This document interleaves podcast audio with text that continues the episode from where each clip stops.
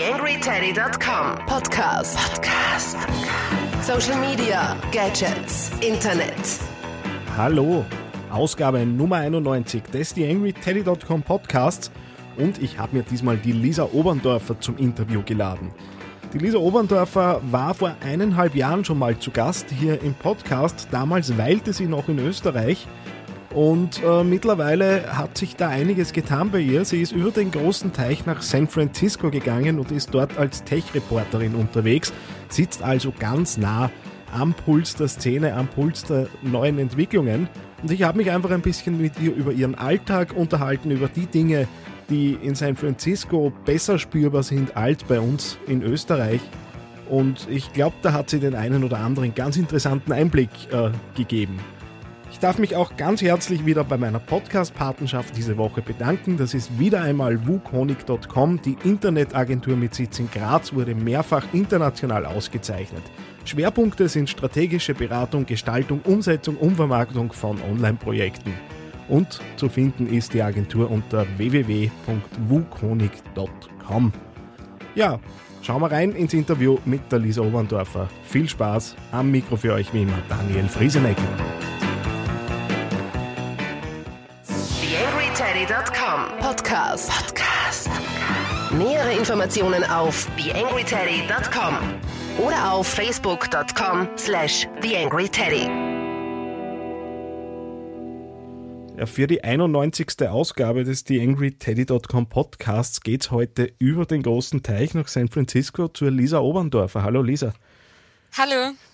Es ist jetzt eineinhalb Jahre her, seit wir das letzte Mal geplaudert haben. Ich habe es äh, nämlich vor in unserem Skype-Protokoll gesehen. Das war tatsächlich auch das letzte Mal, dass wir geskypt haben. 17. Ja, dann, April dann 2012. ja? Ja, es ist viel passiert in der Zeit. Genau. Äh, du hast uns Alpenzwerge verlassen über den großen Teich und äh, was tust du dort jetzt? Ähm, das frage ich mich auch jeden Morgen. ähm, ähm, nein, also mein, äh, meine Mission hier ist, ähm, als freie Journalistin zu arbeiten und das mache ich Gott sei Dank auch. Ähm, das schaffe ich ganz gut. Ich habe im Herbst war ich einen Monat hier, ähm, einfach auf Urlaub, beziehungsweise war ich, äh, habe ich eh schon immer ähm, wieder Zeit in, in San Francisco verbracht mhm. und ich habe dann aber im Herbst beschlossen, dass ich für äh, längere Zeit hierher ziehe, weil eben so viel passiert ähm, in der Tech-Branche oder generell in der Wirtschaft hier. Und es aber wenige Journalisten aus Europa und überhaupt keine Journalisten aus Österreich hier gibt, die davon berichten. Ähm, und deswegen habe ich dann, wie ich aus dem Urlaub zurückkam, und bin gesagt, okay, äh, ich packe jetzt meine Sachen und ich ziehe rüber. Und seit März bin ich jetzt hier. Sehr mutiger Schritt. Äh, das heißt, du hast auch kein Netzwerk vor Ort gehabt aus äh, Leuten, die man kennt, äh, oder gab es dann doch die einen oder anderen Leute, die dir so den, den, die ersten Schritte ein bisschen äh, erleichtert haben? Schon. Also ich habe ein kleines privates Netzwerk, weil ich schon vor einigen Jahren in San Francisco gearbeitet habe und mit den Leuten noch immer äh, Kontakt habe, beziehungsweise mit meinen ehemaligen Mitbewohnern. Ähm, und beruflich habe ich eben im Herbst, im November, wie da war, schon ein bisschen Kontakte aufgebaut. Ähm, das heißt, es war jetzt nicht völlig neu. Ähm, mhm. Und es war auch jetzt nicht so, dass ich jetzt hergekommen bin und ich habe niemanden gekannt. Aber ähm, das Netzwerk hier aufzubauen war schon eine Herausforderung. Besonders wenn man aus Österreich kommt, wo man schon ein, ein Netzwerk hat. Ähm, und für mich war das Gefühl irgendwie so, ich mache, erstens habe ich, hab ich mir jetzt dann selbstständig gemacht. Das ist schon mal ein, ein Schritt ein großer Schritt im eigenen Land und dann noch diesen Schritt in einem anderen Land zu wählen. Also ich habe eigentlich ein neues Unternehmen, ähm, mich selbst gehabt und dann noch die Challenge, ein Netzwerk aufzubauen. Und das ist eigentlich was, was ähm, jetzt noch andauert, ähm, weil äh, es ist halt nicht so, dass jeder da auf die nächste europäische Journalistin arbeitet. Und mhm. gerade bei den großen Unternehmen ist halt Europa und, und insbesondere Österreich halt unter ferner liefen. Und ähm, da muss man sich immer ein bisschen durchkämpfen. Das Gute ist aber auch, dass hier so viel passiert, abseits von den großen Konzernen, äh, dass es eigentlich immer Geschichten gibt und dass man immer an Leute rankommt, die interessant sind. Jetzt warst du ja äh, hierzulande äh, durchaus bekannt in der, in der Branche mit Werbeplanung.at, ja auch äh, sehr erfolgreich unterwegs. Was ist so der, der größte Kulturflash gewesen, wenn man jetzt noch aus Österreich auf einmal wirklich so an an das Herz der, der Szene kommt? Mm, der positive Kulturflash hier, und ich kann jetzt eigentlich keinen negativen nennen, der positive Kulturflash ist, dass du hier in eine Mentalität kommst, dass alles geht. Und ähm, das weißt du wahrscheinlich auch aus Österreich. Es geht einmal erstmal gar nichts, äh, wenn du in einem Unternehmen sitzt und neue Vorschläge hast oder sagst, okay, du machst jetzt selbstständig, hast irgendeine Idee. Ähm, in Österreich wartet man immer auf eine Erlaubnis oder irgendwie auf eine ein Zertifikat, das dir ausstellt, du darfst jetzt als freier Journalisten arbeiten oder keine Ahnung was. Ähm, und hier ist es halt so, wenn du jetzt die Branche wechseln willst, wenn du ein neues Unternehmen aufmachen willst, dann mach halt einfach mal. Und es kann mhm. schief gehen, aber mach es halt einfach mal. Und ähm, das ist so ähm, eigentlich der größte Kulturunterschied. Was aber auch ähm, negative Seiten hat, ähm, weil ich bin als Europäerin, glaube ich, sehr kritisch hier, auch als Journalistin. Und ähm, es ist halt alles sehr overhyped hier. Also das muss ich auch sagen, aus kritischer journalistischer Sicht ist 90 Prozent von dem, was hier passiert, sage ich immer, ist eigentlich uninteressant und ist alles äh, gehypt. Aber die 10 Prozent, die hier sind, sind so extrem spannend, dass es auch einfach die, die Branche voll pusht und dass es zukunftsweisend ist. Mhm. Wir haben vorher im Vorgespräch ein bisschen drüber geplaudert, äh, dass ja du grundsätzlich einmal Content erstellst. Und Content kann natürlich journalistischer Content sein, aber kann natürlich auch äh, über Blogs kommen.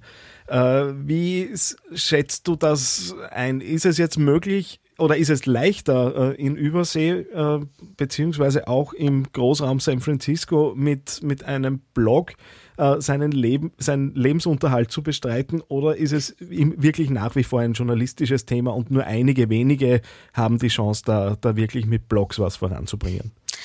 Also ich glaube, dass du in den USA auf jeden Fall, ich sage jetzt Anführungszeichen, relativ einfach ähm, ein, ein Publikum aufbauen kannst, von dem du leben kannst ähm, weil erstens englischsprachig und, und, USA ist ein riesengroßer Markt im Gegensatz zu Österreich und, und Deutschland.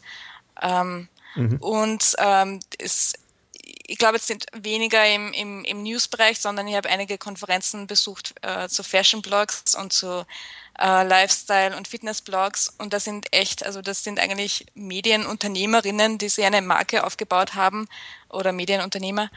Und ähm, Kooperationen an Land ziehen, täglich neuen Content liefern, das finde ich eigentlich relativ spannend und das übersieht man aber immer, weil wir Journalisten halt auch immer sehr seriös denken und wir schauen immer, was macht die New York Times, was macht der Guardian, aber eigentlich die äh, wirklich innovativen Dinge basieren dann eigentlich auf den Blogs.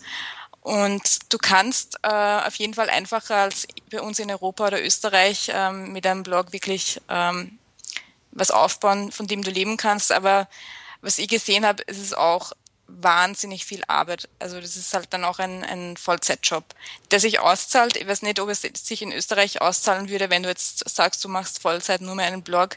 Dann glaube ich, hast du trotzdem noch zu wenig Unternehmen, mhm. ähm, Partner, die dich finanziell unterstützen können. Aber hier ist es so, wenn du wirklich dein ähm, dein Mind quasi so drehst und sagst, okay, das ist jetzt mein Job und ich baue mir eine Marke auf, dann kannst du sicher innerhalb eines Jahres sowas aufbauen, von dem du leben kannst. Ja, also leider keine guten Nachrichten, dass das jetzt deutlich einfacher wäre oder dass sich bei euch schon ein bisschen was tut, was man dann vielleicht in ein paar Jahren bei uns übersetzen kann. Also überall dasselbe Problem, wie es scheint.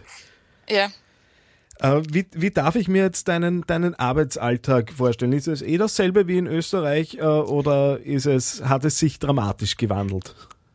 Ähm, es ist nicht dasselbe, aber ich würde es auch nicht sagen, es hat sich dramatisch gewandelt, weil mein ähm, Hauptberuf, äh, journalistisch zu arbeiten, ist ja nach wie vor da. Also ich schreibe nach wie vor Artikel und recherchiere.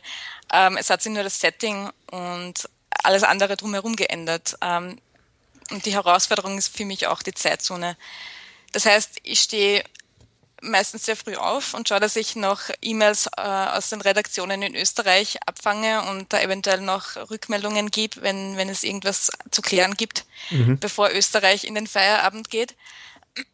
Dann ähm, fange ich meistens, also dann arbeite ich meine E-Mails ab, ähm, fange zu recherchieren an, wenn ich irgendeine neue Geschichte habe.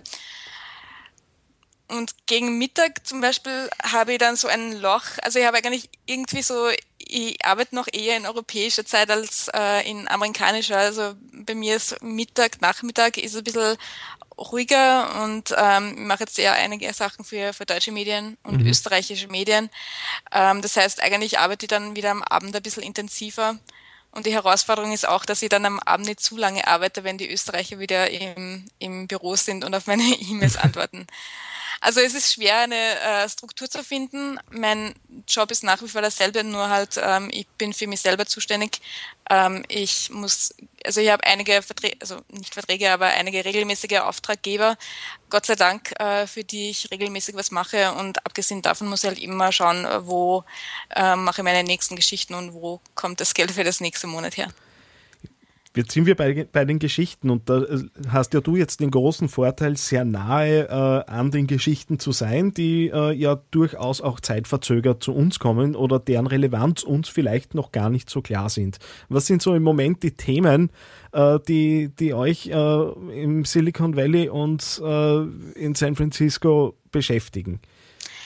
Ähm, ein Thema in der Startup Szene oder in der Unternehmensszene, die das gerade sehr riesig ist hier und auch für Diskussionen sorgt, ist eine Änderung ähm, bei den Fundraising-Richtlinien es war früher so, dass du nicht offiziell sagen hast dürfen, dass du Geld suchst und Investoren suchst. Ich meine, man hat natürlich gewusst, alle Startups sind auf der Suche nach Geld, mhm. aber du dürftest jetzt nicht sagen, okay, ich suche jetzt ähm, 500.000 Dollar und bitte äh, mach was mit mir.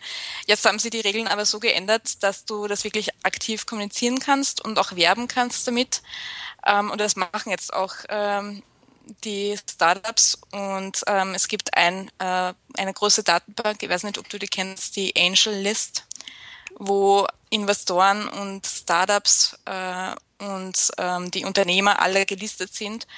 Ähm, und die haben jetzt ein Feature gebaut, wo du als Investor dir quasi ähm, äh, Follower suchen kannst, mhm. die für dich äh, Geld, ähm, also das, ich bin quasi ein Investor und sage meinen Followern, ich möchte 100.000 in, in dieses neue Startup investieren und wer will mitmachen. Also du führst quasi eine, eine Investmentrunde an und das ist eigentlich ganz spannend und das sorgt einerseits für, ähm, es gibt viele, die sagen, es ist super und es gibt auch genug, die sagen, es ist nicht super und ähm, die Rolle der Investoren wird geschwächt.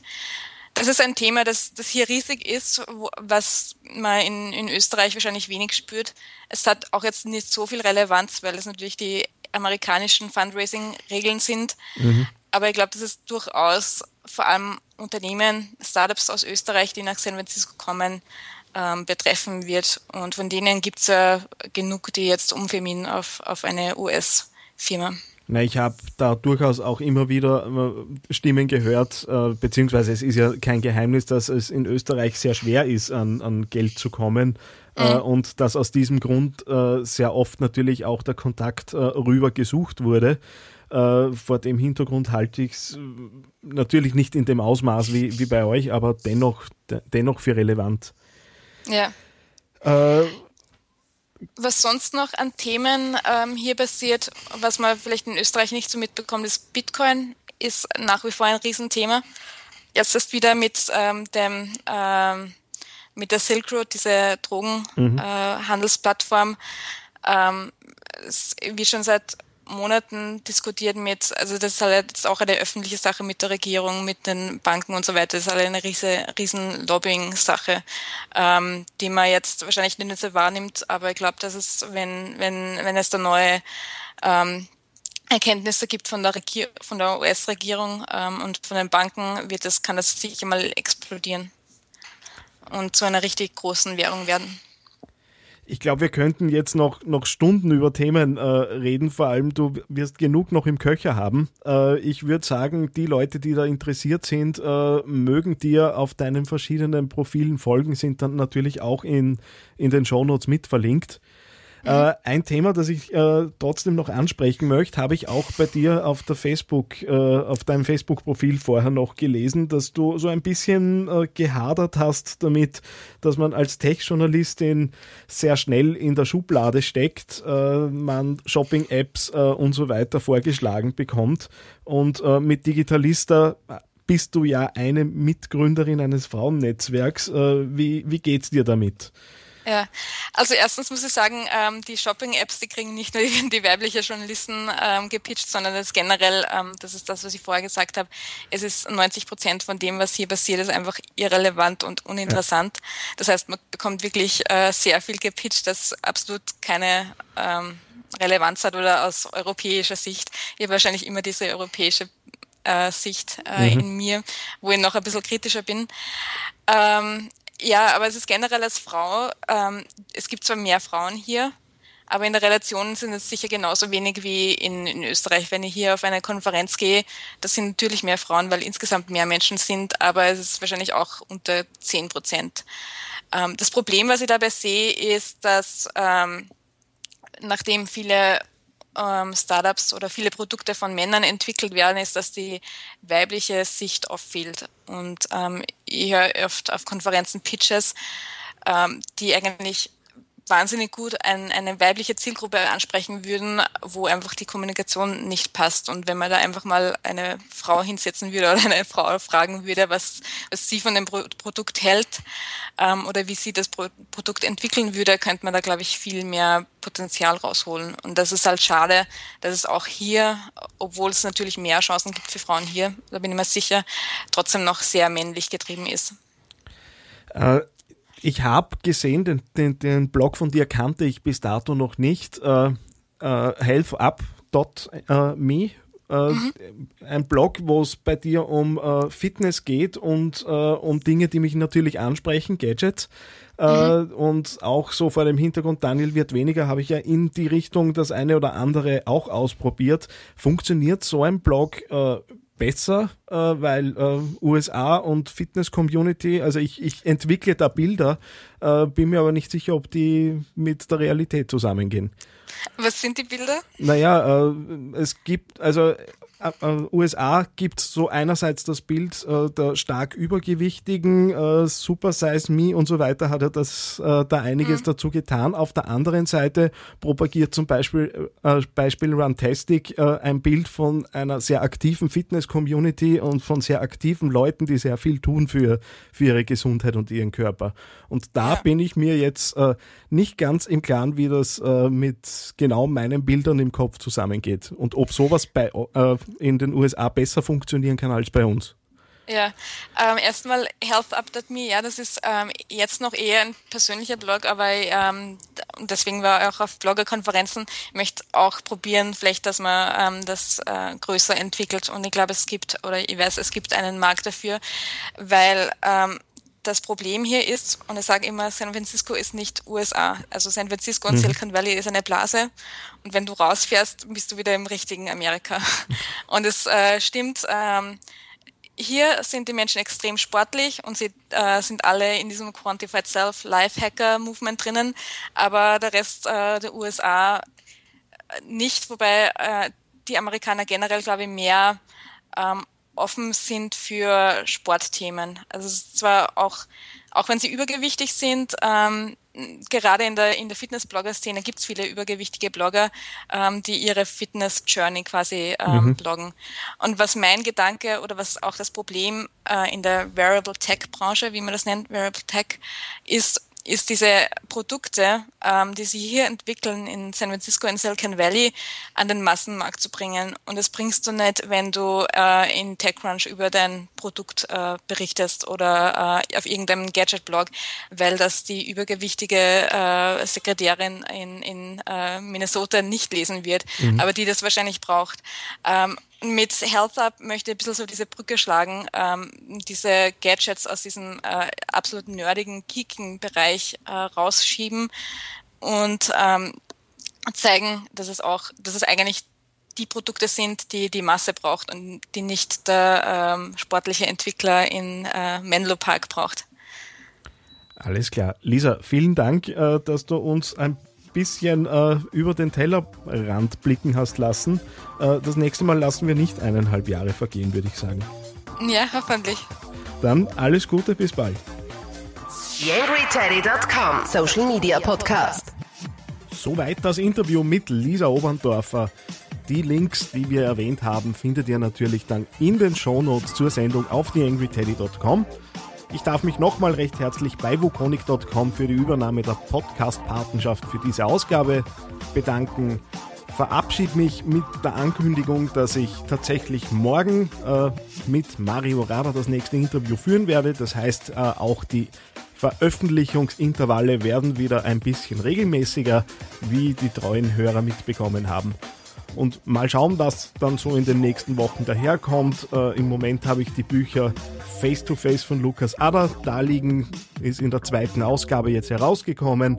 Und äh, ein Buch zum Thema Social Media und PR, wo ich auch dran bin, mit der Autorin ein Interview zu führen. Das heißt, Fahrt wird's nicht. Wir hören uns das nächste Mal wieder. Euer Daniel Friesenecker.